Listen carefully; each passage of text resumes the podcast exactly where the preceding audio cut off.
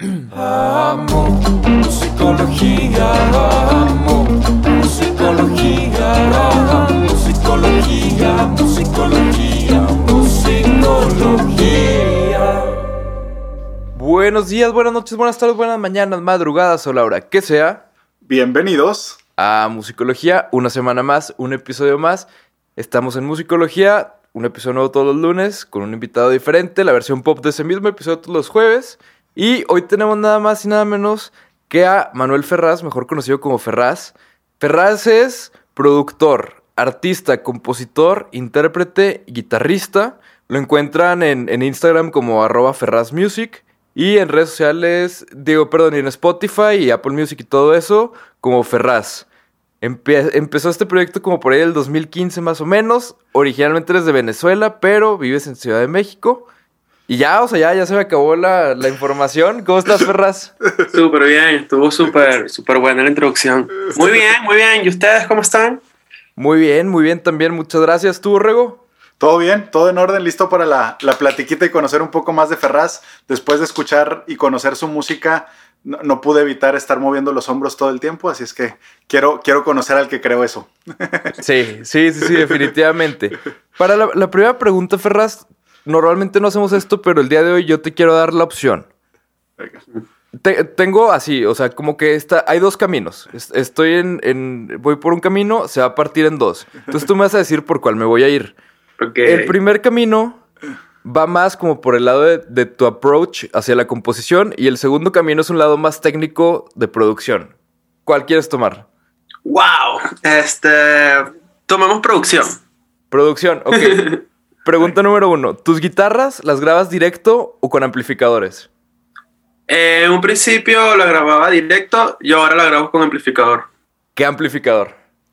Tengo un Fender Stone Master Twin Reverb. Twin Reverb. Oye, está, está bueno el Tone Master porque el Tone Master es como la idea de los de bulbos, pero, pero básicamente en di- digital-ish. Sí, a mí me gusta mucho el resultado, la verdad no... Lo compré ahorita en cuarentena y no, me arriesgué un poco al comprarlo porque no, no, no, como no están los sitios abiertos para probar, que es lo ideal. Sí, claro. Pero bueno, me guié por los reviews y todo y, y me, me gusta mucho el resultado. La verdad es que obtienes un, un resultado bastante análogo, si se puede decir, o sea, se escucha Ujú. súper bien. Entonces, me- yo estoy contento, la verdad. Sí, la verdad creo, creo que nos consta que se, se escucha súper bien, porque creo que la guitarra es justamente la parte, una de las partes principales de tu producción. Y lo que me lleva a mi siguiente pregunta, que es cómo nace una canción de Ferraz. O sea, empiezas con la producción y luego sobre eso escribes, escribes y sobre eso después produces con los conceptos o cómo funciona ese proceso. Creo que siempre comienzo por progresiones de acordes. Siempre ando jugando en la guitarra y voy viendo que me va como vibrando, eh, Sí. tocando pues acordes y combinaciones y todo lo que se me ocurra, hasta que empieza a tener sentido alguna base armónica y digo, bueno, por aquí nos podemos ir, ¿no? Y ya ahí luego le meto como el beat. Así usualmente sucede así. Ok, ahora, ahora yo me iré por el lado más, más humano, este, Ah, lejos, de, de- lejos de todo lo Eso, eh, eso es lo bonito, güey, el contraste. Venga, entonces yo te preguntaría, platícanos un poquito, Ferraz, tu primera guitarra, ¿quién, ¿cómo la consigues? ¿A los cuántos años? ¿Fue amor a primera tocada? Platícanos cómo inició esta, esta relación con la guitarra. A buena primera Fíjate. tocada. Fí- Fíjate que me- recuerdo que mi primera guitarra me la compraron mis padres, o sea, era una guitarra acústica azul, me acuerdo que la compraron como en una librería en un pueblo, ¿sabes? Como, como una guitarra muy mala, era muy, muy mala. Sonaba muy feo. Y recuerdo que mis papás como que yo tenía como 12 años, ¿no? Yo no tenía ni, ni remota idea de cómo tocar una guitarra y así, pero ya era muy rockero y quería como ser Kurt Cobain, ¿sabes? Quería como que lanzarme algo así, ¿no? Y, y nada, como que mi mamá me compró la guitarra y, y recuerdo que mi papá me dijo como que, mira, espero que, que, que aprendas algo con esto, ¿no? Porque usualmente Ajá. cuando uno es niño no tiene muchos caprichos y al final como que, ah, no, no es lo mío, así. Sí, sí, sí. Y al, y al principio sucedió así, fue como que empecé a tomar clases de guitarra, pero las clases eran como demasiado teóricas y yo así como que yo quiero tocar Nirvana y quiero tocar Green Day y no quiero estar, ¿sabes? No quería como nada de teoría, o sea, solo quería como tocarle ya. Sí, sí. ¿sabes? Niño desesperado que no. Y la abandoné un rato, recuerdo que la abandoné un rato, esa fue mi primera guitarra. Y recuerdo mi primera guitarra eléctrica, ya cuando ya como que le agarró un poco el trip y todo, este, me compré una guitarra eléctrica que era horrible también, era muy mala guitarra, fue la guitarra más, más económica que conseguí y mi mamá me la compró también y era malísima, o sea, como que sonaba mal, trasteaba todo, no había manera de, ¿sabes? Como de, de arreglarla, ¿sabes? Era como un desastre, pero esas fueron mis dos, mis dos primeras guitarras. ¿sabes? Venga. Órale, oye. Y, y luego, ¿no te, ¿no te ha pasado con el tiempo que cada vez las guitarras que, que vas comprando van siendo más similares a lo que vas tocando? O sea, por ejemplo, en mi, en mi caso, empecé como con guitarras muy rockeras, o sea, empecé con una Flying V. O sea, bueno, ese- Wow, ese fue- esa, sí, claro. e- esa forma, ¿no? O sea, no era de una marca así, esas que, que son de otra marca chinas. Este, pero empecé con Flying V y ya de que ha ido bajando así hasta puras guitarras como de jazz o así, ¿no? Me imagino que algo similar te haber pasado, ¿no? Porque creo que ahorita está muy, muy este, presente en la música el, eh, como el jazz y el, estas guitarras de jazz y todo. Pero hace, hace 10, 15 años, hasta incluso 20, eran power chords y eso era lo que se tocaba en la guitarra. Entonces me imagino que ha habido mucha evolución. ¿Cómo ha sido tu evolución musicalmente a través de, pues, de los años? Sí, lo, lo planteaste perfecto. Yo era puro power chords, o sea, como que de hecho, este, estando en Venezuela, luego obtuve una Ibanez como bien metalera, RG, como que, ¿sabes? Como estas que, que usa Deftones y cosas, ¿no? Como, Sí, de, de- de estas que se tocan como mantequilla porque, o sea, la acción de las guitarras está así súper, súper Sí. pegadita al traste Sí, y súper sí. rápido y todo. Sí, era súper metalera y yo tocaba mucho, mu- mucha música punk y mucha como sí, ¿no? Entonces yo no sabía más que, que ser power chord, ¿sabes? Y, y medio solear y todo era como muy, muy violento. Y ya luego recuerdo que en algún punto pues ya crecí, como que ya abandoné la guitarra, abandoné un poco la música, estaba en la universidad y, y ya luego empecé como a hacer beats y abandoné la guitarra por completo. Ya era como que hacía beats de electrónica, ya como que una evolución rara de, del Ajá. punk al house, que no entiendo. Pero fue como por mucho escuchar que sí, el System System, como escuchar Justice, como escuchar estas bandas de electrónica que tenían mucho punk, que te- me recordaban mucho a The Clash y cosas así. Y, y me fue agarrando como interés, y como, ah, mira que está chido, ¿no? Este, y me fui por ahí, recuerdo, y abandoné la guitarra por completo. O sea, la guitarra para mí fue como, porque mi, la guitarra que tenía no me gustaba para hacer, o sea, la- usualmente no usaban muchas guitarras en ese tipo de músicas y, y también, tampoco mi guitarra me gustaba, la verdad. Era como que ya, yo ya no escuchaba como punk ni nada. O sea, sí lo escuchaba, pero no lo tocaba, ¿no? Y como que no, no tenía interés de, de hacer ese tipo de música. Y luego este, me vine acá a México y, y empezó esta evolución, exactamente como le dices tú, como mucho interés en el jazz, mucho interés en el neo soul sobre todo. Sí. Y, y, y empiezo a ver el, protagonista de la- el protagonismo de la guitarra como en estos géneros y, y dije, wow, o sea, si no sé tocar bien el teclado y lo que remotamente sé tocar es la guitarra, debería retomarlo. Entonces obtuve esta Fender, mi, mi, mi Strat, ¿sabes? Que estoy claro que es como la más segura, no sé mucho de guitarras, la verdad, por eso, ¿no? Como que Ujú. y, pero sé que la Strat es la Strat y, y como que, bueno, esta está buena como para retomarla, ¿no? Y justo ahorita ando como ese, quiero que, quiero ir a una tienda y probar guitarras para ya, ¿sabes? Como tener más ese color Sí. ya así, ¿sabes? Como que justo ando en ese proceso todavía, o sea, como que siento que todavía ando explorando, este, buscando el color del, del- sonido de la guitarra, como que Ujú. ni siquiera, o sea, est- estoy como haciendo research para mi pedalboard, ahorita sigo en ese proceso. Eh, los pedalboards, ese es un, un, un agujero en el que una vez que uno mete un pie, no sale de ahí, ¿eh? sí, ese, tengo mucho miedo. Ha- haces bien, haces bien. O sea, ahorita no usas casi pedales, ¿o sí? No, no uso, no uso pedales en lo absoluto. Todo, todo es muy Directo. luego con, con, ajá, con, con la laptop, o sea, como que plugins, como STs que, que emulen un Ujú. poco el sonido. E incluso, bueno, de todas maneras, como que lo que más me importa es el color natural, ¿no? Clean. Este, pero Sí. sí, sí, ando esperando que abran las tiendas para ya empezar a, a armarme el pedalboard porque hay algunas cositas que ya las quiero. Sí, sí, sí, porque además, este, hay, hay, es que yo la verdad es que siempre había sido más como del lado de, de directo, de mi guitarra al ampli y punto. Y realmente trataba de mantener el ampli lo más limpio posible. O sea, lo que me gustaba en los tonos era que fuera lo más limpio posible. Pero una vez que encuentres, porque para mí los pedales sonaban como a, a pedales de metal, ¿no? O sea, para mí eso eran los pedales en mi cabeza. Hasta que descubrí que existían como los vibes y los chorus y todo este desmadre o los filters. Dije que, güey, ya de aquí no voy a salir. Y efectivamente, y ahorita, de hecho, últimamente, lo más nuevo de, de Tom Misch, que me, imagino que debe de ser este alguien de lo que escuchas, Sí, sí, súper fan. este, eh, ahora lo nuevo de Tom Misch ha estado usando un pedal que, digo, hay varias, este, como versiones de ese pedal, pero es como un filtro que tiene triggers. Entonces, se, se abre y se cierra el filtro dependiendo de la velocidad y de las notas que toques en la guitarra. Claro. Entonces suena como un pedal que suena como si fuera un sintetizador, como tipo un Moog o algo así. Está bien loco. O sea, y hay, hay muy buenas emulaciones digitales de eso. O sea, hay amplis digitales que emulan eso. Pero la verdad es que sí, el- o sea, el mundo de los pedales es un mundo bien vasto. Y, y creo que va a ser muy interesante, Ferraz, escucharte una vez que empieces este, a, a jugar con pedales. Una de dos, o, o vas a hacer la mejor música que, que hayas hecho, o no vas a sacar nada porque vas a estar haciendo un cuarto lleno de pedales. Este, ¿Qué- ¿Cuál le pongo? sí, sí, sí. Porque Dudando es de un todas punto tus importante, decisiones, sí. Es, es que entre más opciones, más difícil terminar algo, güey. sí, sí, totalmente. Oye, Sí. Ferraz, y, y me llama la atención también, como dices, este cambio que hay en, en tu música y en las guitarras y lo que escuchas y lo que veías, este, llegando a México, pero también me llama la atención como ese choque, ¿no? Este, cultural un poquito eh, entre Venezuela y México. Entonces, yo te preguntaría, ¿qué es para ti lo más venezolano y lo más mexicano que hay en ti?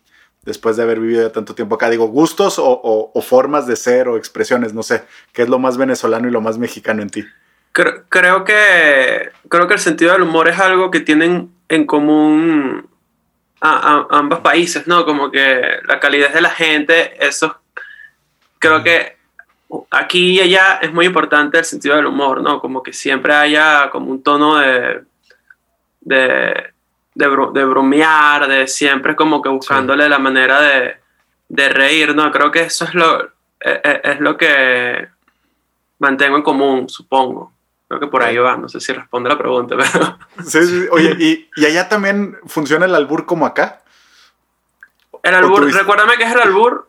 De que te dicen algo en doble sentido, un tanto sí, sexual. no, allá, sobre todo allá es mucho más, mucho más pronunciado. Allá como que todo es un albur, allá todo es, todo es como que pendiente de cuidado con lo que dices porque te vamos a hacer un bullying porque acabas de decir un albur, ¿sabes? Como que por Sí. ahí va la cosa. Entonces, sí, es como que justo si- siento que en ese sentido eh, de, de calidez, ¿no? Porque no, no es como algo en, en mal pedo, ¿no? Sino es como siempre, Sí. es como de, Sí, sí. de sacar una sonrisa, ¿no? O, o de hacer los momentos más amenos, de hacer como que te sientas, ¿sabes? Que todo sea más divertido. Creo que no en todos los países funciona así, creo que es algo que está en común.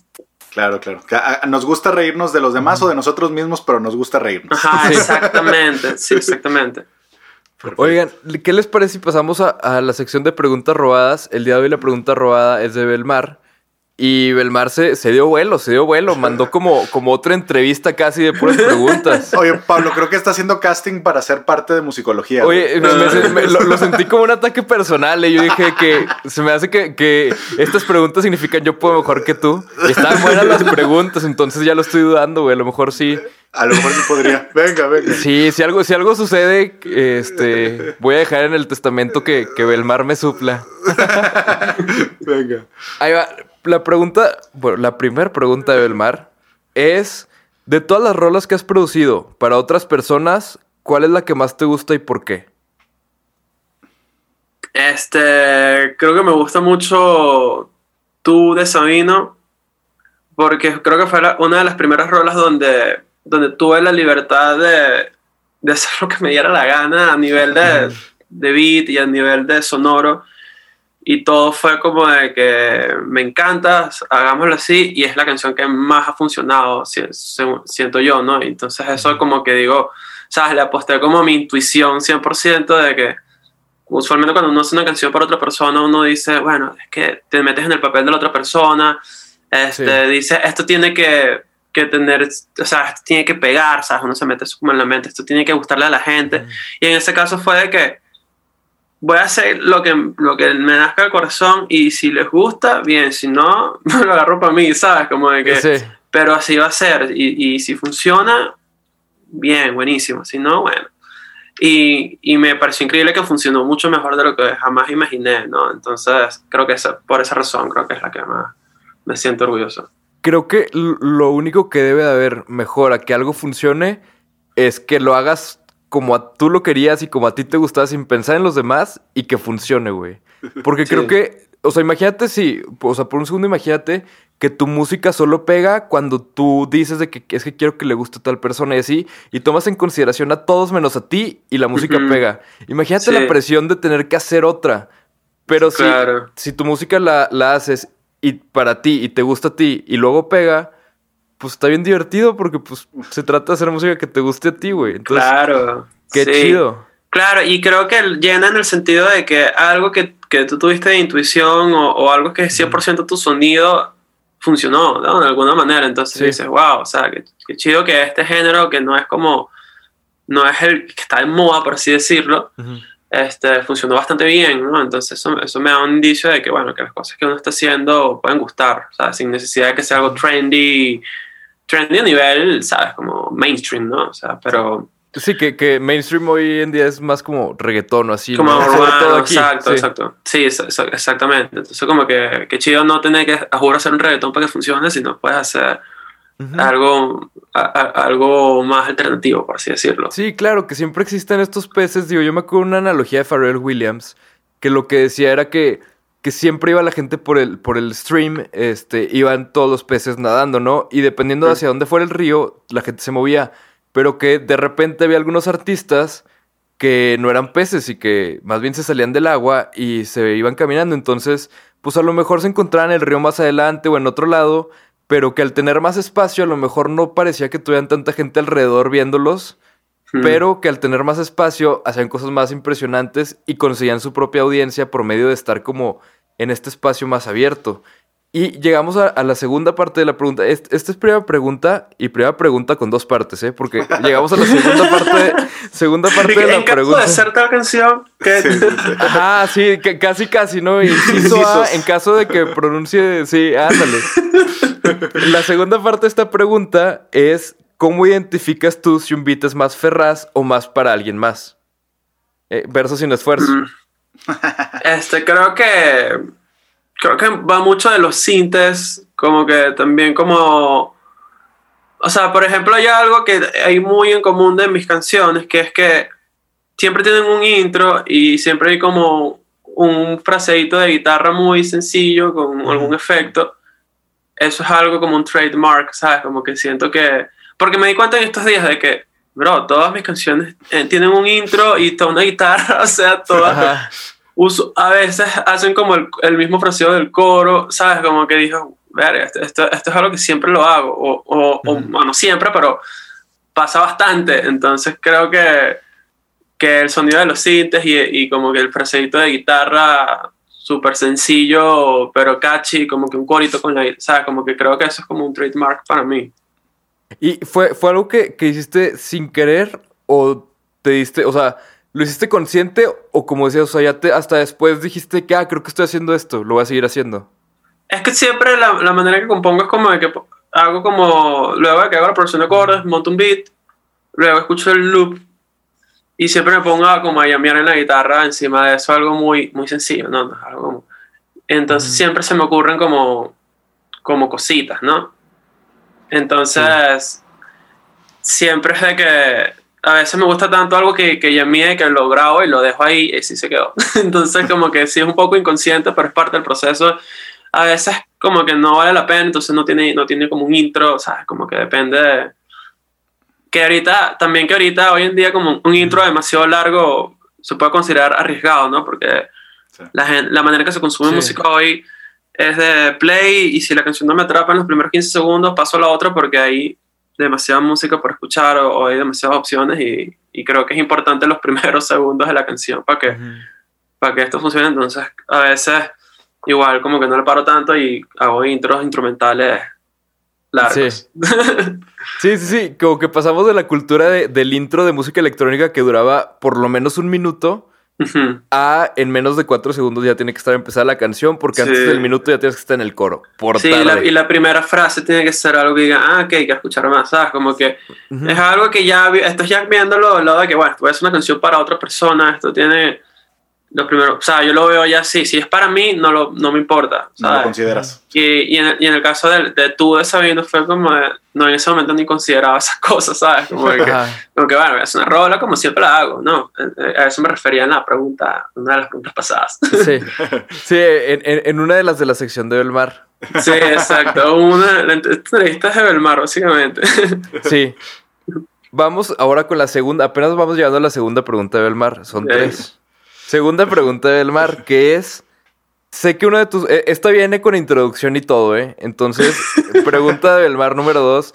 Sé que una de tus mayores influencias es Jay Dilla. Sé que te encanta su estilo y sé que mucho de tu música parte de un estilo similar. Me gustaría preguntarte si tuvieras que escoger a una persona que te haya influenciado directamente, que conozcas y te haya enseñado algo de la industria, ¿a quién escogerías y por qué? O sea, se refiere como a alguien local. Sí. Ajá, o sea, como alguien que te haya influenciado, pero directamente a Cercano. ti. Claro. Sí, sí, creo que Manuel Lara de Lara Project este, ha sido como una de las personas que, que me introdució mucho cuando llegué a México, fue de las primeras personas que vi y, y- y verlo como su workflow y, y verlo en qué andaba. Ahorita le cuento un poco más de él por si no saben quién es. Este, como que me, me inspiró mucho, como yo, wow, este güey anda como en, como en este trip, Ajá. ¿no? Anda, eh, ahorita en el último álbum de, en el último álbum de Bad Bunny tuvo créditos, ¿sabes? Como que ese tipo de cosas, cada vez que, Ah, que bueno. veo como tuvo créditos en Caliucci, ¿sabes? Como produjo canciones ahí, trabaja con Tiny, ¿sabes? Es como de, cuando llegué a México a verlo, que él estaba como empezando básicamente, como, ah, trabajando, estaba trabajando con Álvaro Díaz en ese momento, como que veía todo eso Ajá. y decía, wow. Entonces ver, ver ahorita a Álvaro Díaz y ver lo que él está haciendo ahorita ya como, ¿sabes? Como en esta liga, ¿qué más que trabajar con Bad Bunny, ¿sabes? Como Sí, que- sí. y Caliucci, ¿sabes? Como que eso, eso me inspiró mucho y, y, y aprendí mucho de él. Creo que, creo que sin duda, él, él es al menos de las que recuerdo ahorita, es de las personas que más me, me inspiró mucho, sobre todo como, ah, ah, yo también puedo hacer eso, ¿sabes? Como que está tangible. ¿sabes? Cuando alguien, porque es de mi misma ciudad, lo conocí en Valencia, Venezuela, ¿sabes? Como que tocábamos DJ sets en bares de, de 50 personas, ¿sabes? Y ahorita verlo así en lo que él anda es como, wow, qué, qué, qué fino, qué fino. Sí. sí, Oye, y, sí. y- y- y qué chido aparte que tú lo veas así, porque también está muchas otras personas que lo ven como, ¿cómo puede ser que él y yo no, no? Y está súper padre Ah, que tu- no. tu, approach sea, oye, qué padre que alguien que yo conozco, que, que empezamos juntos y todavía ha llegado, y te inspira más que te genera envidia, ¿no? Que, Ah, no, para nada, sí, para mí es como una energía que, esa energía hay que transformarla en eso, como en, en- en algo que te impulse a ti también, para mí es como de, y cada vez que veo que, que le pasan estas cosas, digo, que- o, o que está como en estos créditos, digo, Ajá. wow, sí, sí se puede, ¿sabes? Como que, vamos, Sí, vamos. Sí. Totalmente. Oye, Ferraz, y para ti, eh, o sea, ¿qué, qué- hacia dónde sería como tu colaboración soñada? O sea, más con los J Balvin y Bad Bunnies, Caliuchis, o sea, este género, o sea, este lado como más urbano, el lado más R&B, como, bueno, Caliuchis está más del lado R&B, en mi opinión. O más como el lado hip hop o neo soul, más como FKJ, Tom Misch, o sea, si, si pudieras elegir como hacia dónde crecer en las colaboraciones a nivel internacional, ¿hacia dónde, hacia dónde te irías? Wow, eso es- es- o sea, es que ambas me encantarían, solo que ambas tienen como intenciones distintas, ¿no? Creo que sin duda hacer un- una colaboración tipo con, con gente del mainstream, eso, es- eso estaría increíble porque te crecería a ti profesionalmente y, y te pondría como en, en Sí. un radar más allá de lo que jamás te puedas imaginar. Pero por otro lado, creo que de feeling, como estoy viéndolo más como, como también como business y como crecimiento profesional, pero más de, de creo que saldría algo que más amaría, sería con toda esta gente más del neo soul, del R&B, de este, ¿sabes? Como que imagínate trabajar que sí con Q-Tip o Erika Batu o cosas así, sería como loquísimo. Sí. Sí, sí, totalmente. Y además, siento que, o sea, digo, sería muy interesante escucharte en las dos, pero creo que es algo posible al 100% que existen estos artistas que pueden, pueden hacer las dos, ¿no? O sea, como por ejemplo, eh, no sé, pues Pharrell Williams es un buen ejemplo de, de alguien que puede hacer como My Milkshake brings all the boys to the yard y al mismo tiempo puede ir y hacer The Neptunes con cosas, o sea, mucho más experimentales o así. Claro, sí. Y creo que eso, eso es lo interesante de la producción, que se pueden hacer los dos. Si tuvieras que elegir, sí. Ferraz, producción, o sea, entre ser solo productor o ser artista, ¿cuál, ¿cuál te quedas? O sea, que tu carrera de productor funcione o que tu carrera de artista funcione. Creo uy. Ya ibas, ya ibas y te detuviste. Sí, yo, soy, yo soy muy, muy Pharrell, ¿sabes? Como que Pharrell es de, mis grandes inspiraciones y, y, y él es las dos, él es las dos demasiado bien.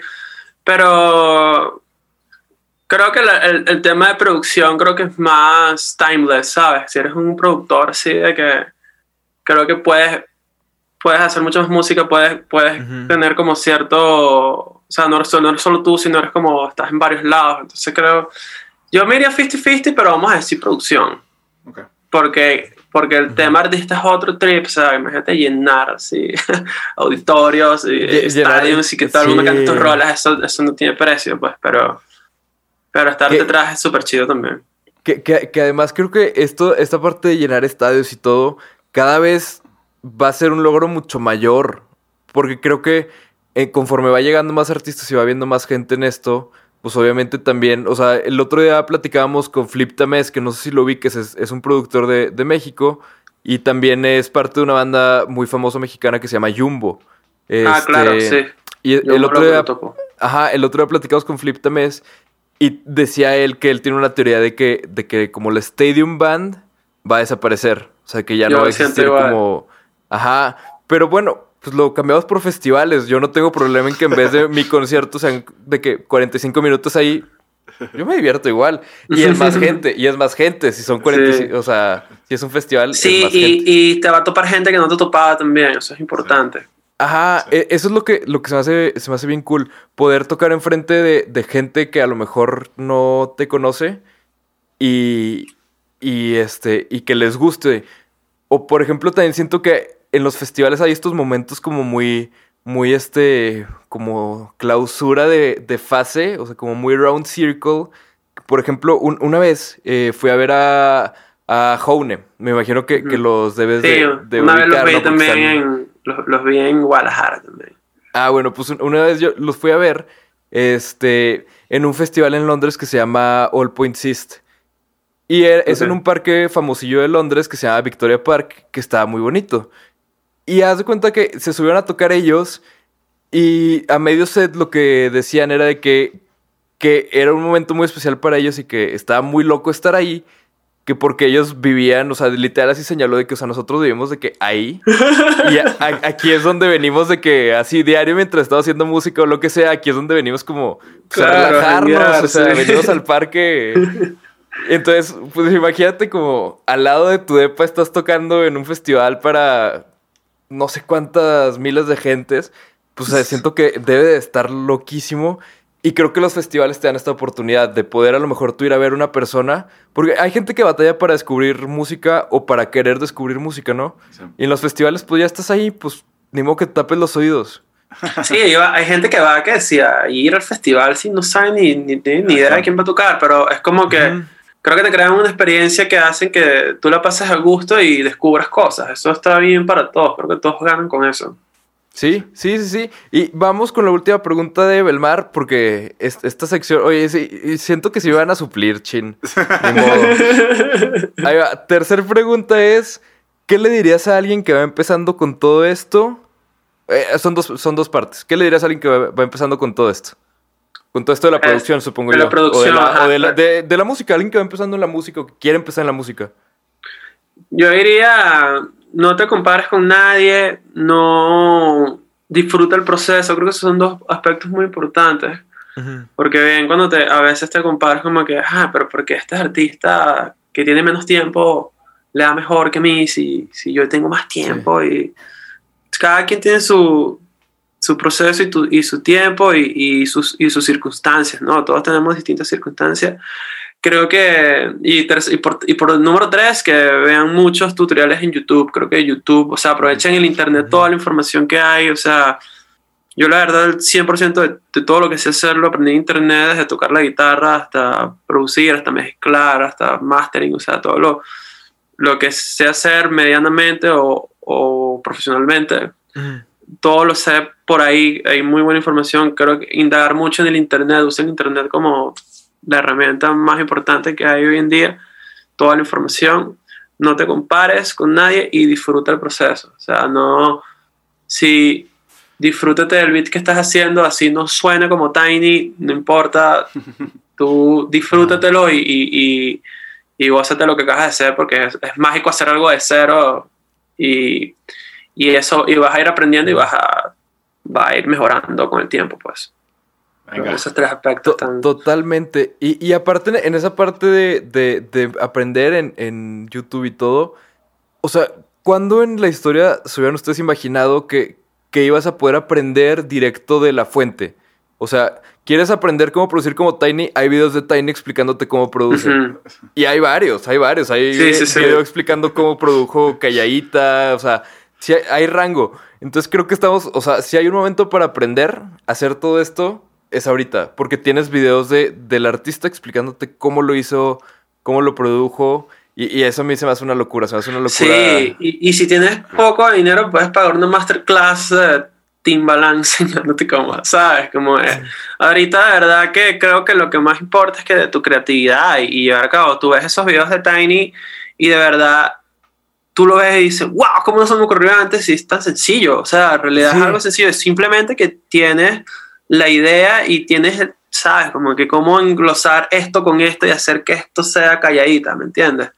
Esto, Sí. Eso está muy, eso está muy loco y, es- y eso es increíble. Un, un ejemplo fuera de la música, no recuerdo el país, pero me- a mí me voló la cabeza esta idea de, de los tutoriales eh, en, en el área del deporte, porque en las últimas Olimpiadas hubo un país donde no tenían federación ni nada de tiro de jabalina, un país africano me parece, y un cuate se metió, vio tutoriales y fue a representar a su país en Juegos Olímpicos tirando jabalina simplemente de haber aprendido a través de videos de YouTube. Ah, no mames. Entonces fue así como de, pues nada más era que a alguien le interesara y alguien pusiera algo de esfuerzo y, y lo llevó hasta los Juegos Olímpicos. Y él decía, es que aquí no había nadie que lo hiciera, yo me metí y dije, quiero ir a los Juegos Olímpicos, aprendió lo suficiente para calificar y ser representante de su país y fue a unos Juegos Olímpicos. ¡Wow! Entonces me parece Sí, como... sí te creo, es que es así, ahorita la información en internet es una locura. Eh, Es una locura porque aparte hay muy, o sea, hay muy buenos lugares de donde aprender y hay lugares increíbles donde aprendes directo de la fuente. Como por ejemplo, el otro está, eh, está, eh, aparte y solo está, o sea, suena muy de señor, pero está a un clic de distancia. O sea, Total. sí, o sea, sí suena, sí suena- Suena suena- frase de comercial, a un clic de distancia. Eh, Sí, sí, sí, sí, sí, to- totalmente. Y estoy seguro que hay mil comerciales que la deben de haber usado ya. Este, pero el, el otro día estaba escuchando, uno de mis artistas favoritos de toda la vida ha sido Frank Ocean, y estaba escuchando una vez más eh, Channel Orange, ¿no? Que es su primer álbum. Y estaba escuchando los sintes en, en- creo que era la canción de, de Pyramids, que tiene como Mm. unos sintes enormes. Sí, donde está Hermoso John Mayer, no toca la guitarra. Ajá, John Mayer to- toca un solo en, ese- en esa canción. Este, y estaba escuchando esa canción y dije que, güey, es que esto debe ser un sintetizador enorme en un cuarto así de que Ujú. masivo, de esos sintetizadores que hay uno en el mundo y esto lo, con- lo construyó el dueño de la empresa porque tenía un hobby de no sé qué. O sea, yo dije, va a ser uno de esos Sí, sí. y por eso suena así. Y a la hora que, o sea, me metí a investigar a un clic de distancia y descubrí que era, era Arturia. O sea, eran sintes de, de Arturia. Dije que, güey, la- las ideas que se hace uno de que suena bien y que suena mal. Y es un cinte, es un cinte digital que por 400 dólares son todos tuyos. Entonces, Sí. o sea, está a un clic de distancia y ya sabes que si quieres que suene como eh, eh, lo nuevo de, o sea, como el Channel Orange de Frank Ocean, es la Arturia 4 Collection, que ya salió la B Collection, que de- ojalá nos patrocinaran, pero de todas formas, digo, Aquí los mencionamos. Aquí sí les damos su comercial gratis, pero la neta es que sí son grandes. O sea, bueno, yo me divierto mucho con los plugins de esos güeyes. Este, lo que me lleva a, a una pregunta antes de la última de Belmar.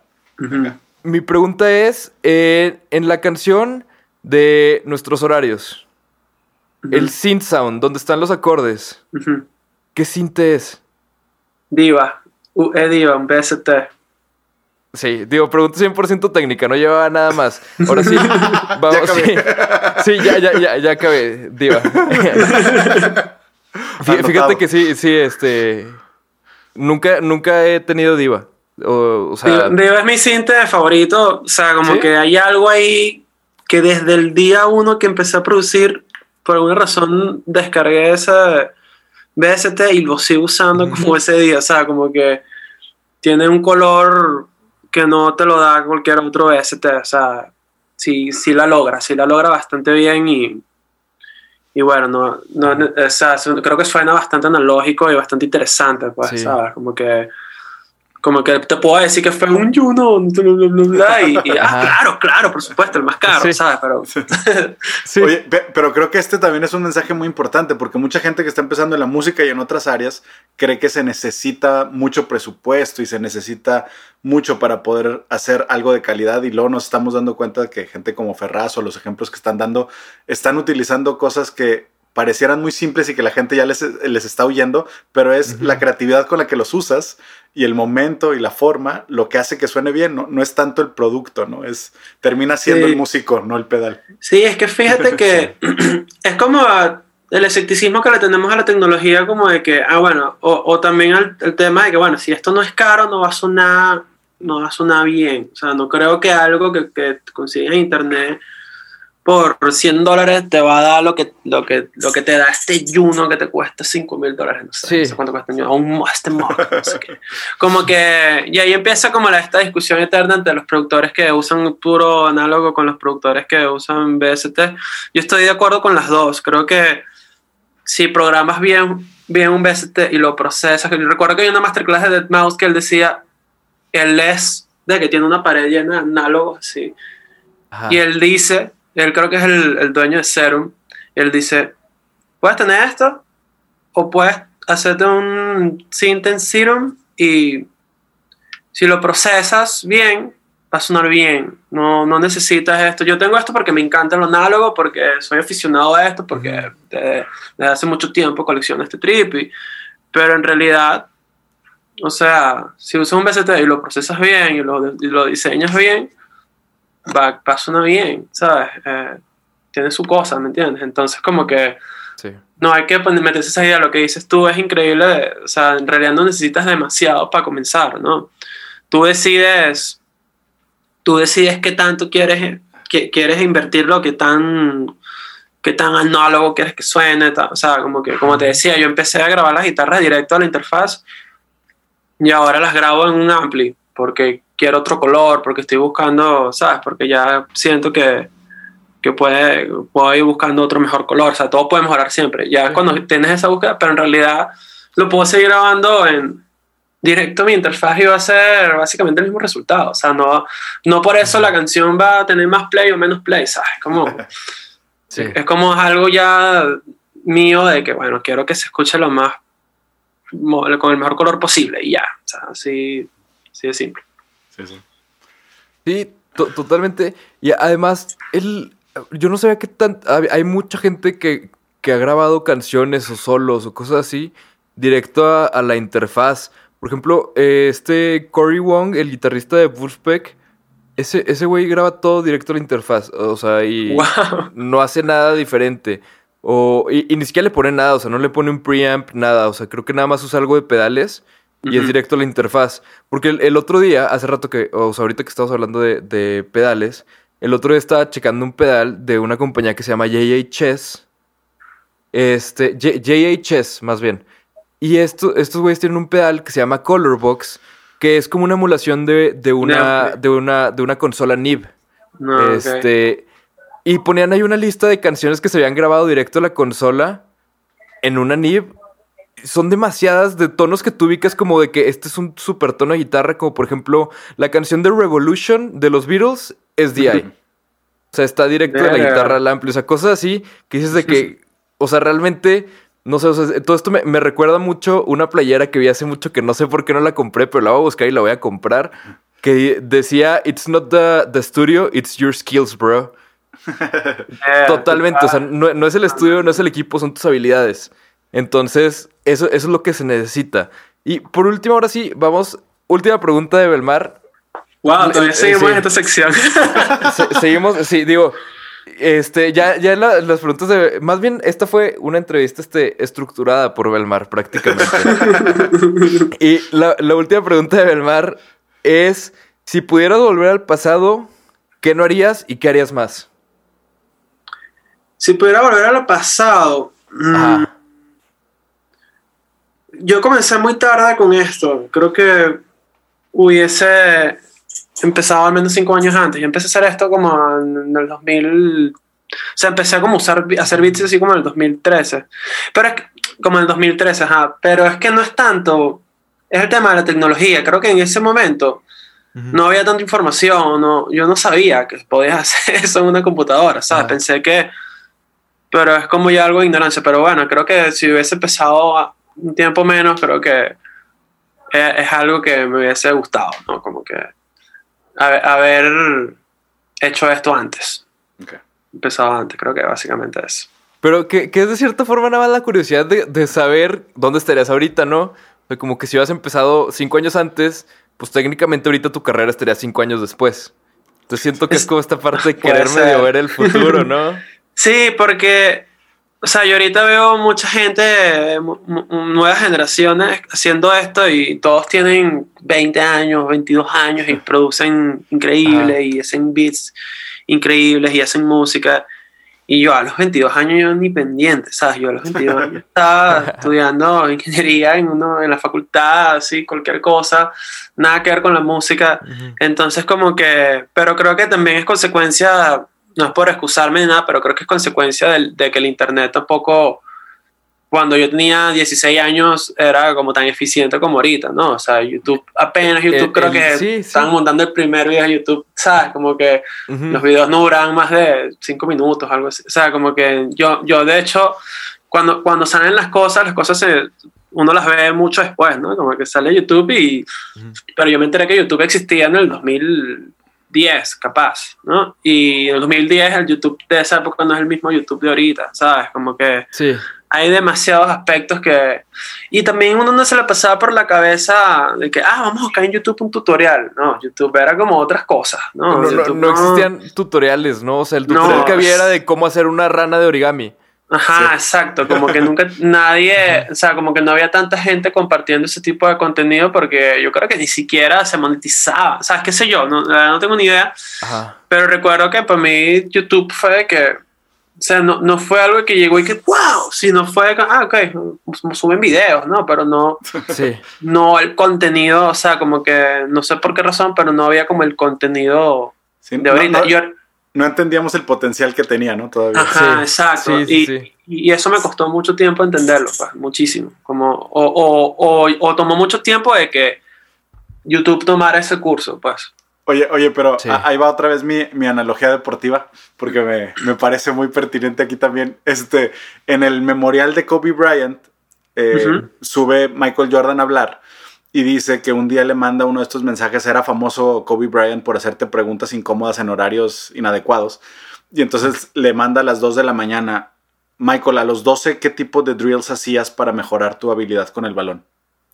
Entonces, que Michael lo ve y le dice así como, me, me ofendió que me escribiera eso ya a esa hora y estaba molesto. Al día siguiente le contesto, ¿de qué estás hablando? ¿Qué quieres? Es que me estoy convirtiendo en entrenador de mi hija, de Gigi, la que falleció con él en el helicóptero, y pues quiero saber. Le dice, a los 12 años yo quería ser beisbolista, Kobe, no estés molestando. güey". O sea, yo, yo no pensaba en básquetbol, güey, no me estés molestando. Entonces, Sí. creo, creo que a veces es esto, o sea, creemos que empezar antes, pero mucha gente que llegó muy lejos no necesariamente empezó desde el principio, o sea, no, Exacto. no era su pasión inicial, y de todos modos llegaron a donde llegaron, ¿no? Entonces, Michael, Michael a los 12 quería jugar béisbol y terminó haciendo las dos porque el básquetbol se lo permitió, pero, este, pero en realidad, pues, este, llegó tarde él también al básquetbol comparado con muchas otras personas. Claro, y sobre todo en el deporte que, que sí, es como más de tomarlo de, de niño y Sí. así. El tiempo, sí, sí, sí. Sí, Sí, pues de- de- dicen por ahí caballo que alcanza gana, ¿no? O sea, Es correcto. O, o como decía Ale Moreno este, en el episodio de aniversario, no- no- es una carrera, no carreritas. No son carreritas, Entonces, es una carrera. Creo, creo que ese, ese es un gran punto. Oigan, por último, ¿les parece? Ahora sí, última sección. Ya acabamos con la sección de Belmar, la cual empezamos casi, o sea, ya por fin. No, no, no. Un, un abrazo a, a Belmar y, y la verdad es que se rifó con las preguntas. Si no hubieran estado chidas, sí, sí. hubiéramos elegido. Como si estaban sí. buenas, lo- Sí, estuvo lo- mal, estuvo- estuvieron divertidas. Ajá, y lo- los invitamos también a, a que se pasen por el, por el, la entrevista de Belmar acabando esta, porque por ahí está, creo que es episodio 50 y 51. Sí, 51, porque fue una semana antes del aniversario. Correcto. Y ahora sí, última sección. Ferraz, jam de asociación. Empiezo yo con cinco palabras, vas respondiendo lo primero que se te venga a la mente y luego sigo Borrego. Ah, qué miedo. Ah. No, no, no hay necesidad de concentrarte, sí, como que te enderezaste así como de, ay, ahí viene esa parte. Venga, venga. Primer palabra, sintetizador. Y uno. Tengo que responder con una palabra. Sí, una, una palabra, sí. Sí, sí, y uno. Juno. Fino. Mi próximo álbum. Exacto. Groove. Funk. J. Dilla. eh, Neo Soul. Éxito. Pharrell Williams. Venga, voy yo. Beat. J. Dilla. Venga. Escuela. Este. ¿Puedo pasar? ¿Sí? Regresamos. Amor. Música. Fracaso. No es una opción, no sé. Sueño. Estabilidad. Sí. Venga. Excelente. Oigan, bueno, aquí, aquí meto, meto este, el comercial ahora para Pharrell Williams, que obviamente no nos ve. Este, Ni lo Por- necesita. ni, ni- ni lo necesita. Imagínate así de que tener un programa. Es que siento que con gente así de, de particular como Pharrell Williams o Frank Ocean o gente así. O sea, yo siento que ellos sí deben de seguir un canal que tiene de que mil views por video, dos mil views por video. Sí, yo también O sea, siento. Ajá, entonces siento que en una de esas, o sea, es como. ¿Quién te dice que Pharrell Williams no está queriendo aprender más español y, y ve musicología? O sea, no sé, uno nunca sabe. Pero ahí iba a meter el comercial para, para Pharrell de un, un podcast. Es que no sé si, si, si lo ubiques. Que antes hacía. No es un podcast. Antes tenía unas entrevistas Pharrell Williams con artistas que se llamaban Artist Talk. ¿Las ubicas o no? No, no los ubico. Es que justo, o sea, yo, yo también soy muy fan de Pharrell y creo que hay mucha gente que nos ve que también es fan de Pharrell. Entonces aquí les paso la recomendación para ti, Ferraz, y para todos los que nos ven de unas entrevistas de Pharrell que se llaman Artist Talk. Están en su canal de YouTube que se llama Another Tone. Ah, Pero haz de cuenta que estas entrevistas de Artist Talk son entrevistas de 30, 40 minutos y de hecho de aquí, de aquí salió la, o sea, de ahí fue buena parte de, de la idea de hacer esto.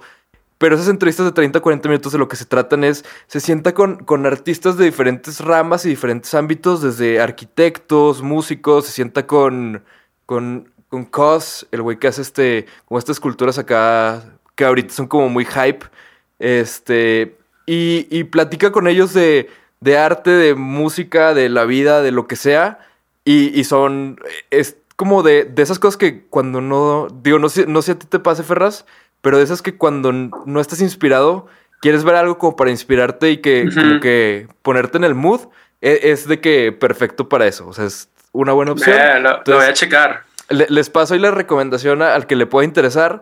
Porque, digo, no son muchas, hay poquitas. No sé por qué lo, lo dejaron de hacer.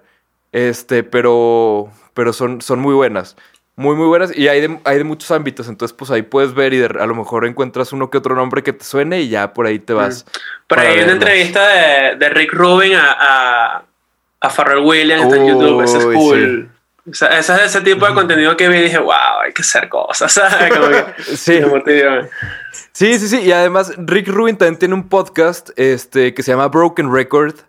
Y ese podcast de Rick Rubin, o sea, de hecho ahí fue donde entrevistó a Pharrell Williams.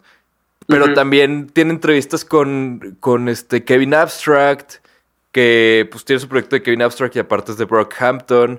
Tiene entrevistas con. Ay, ¿con quién más? Con un chingo de gente. O sea, sí ha platicado con mucha- Tiene una con Tyler, the Creator, tiene con. Jack White, este, con Jack White y otro güey que está con él en los Raccoon Tears.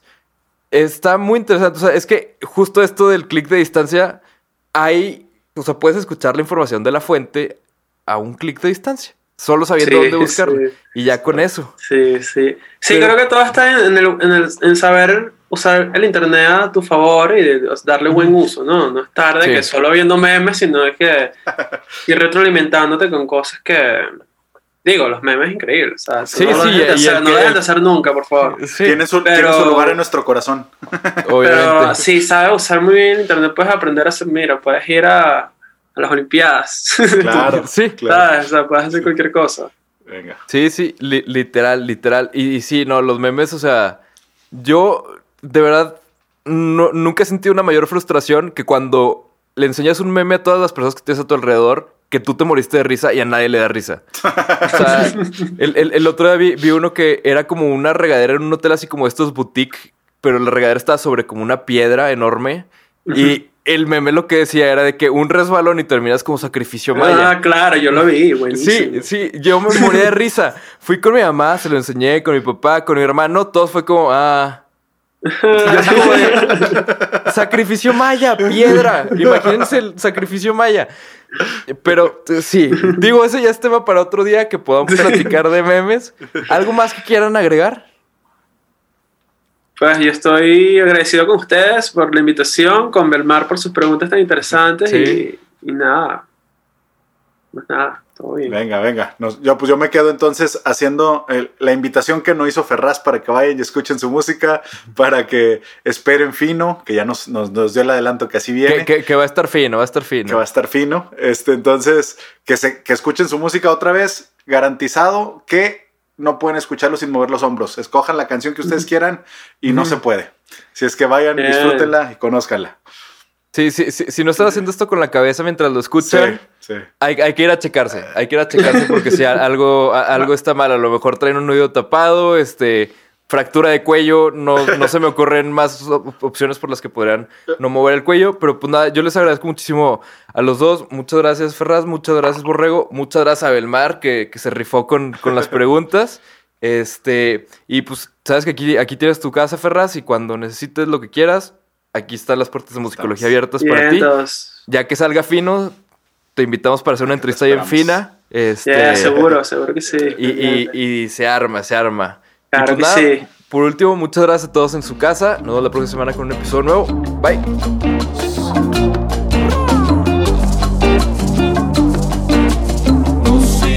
musicología.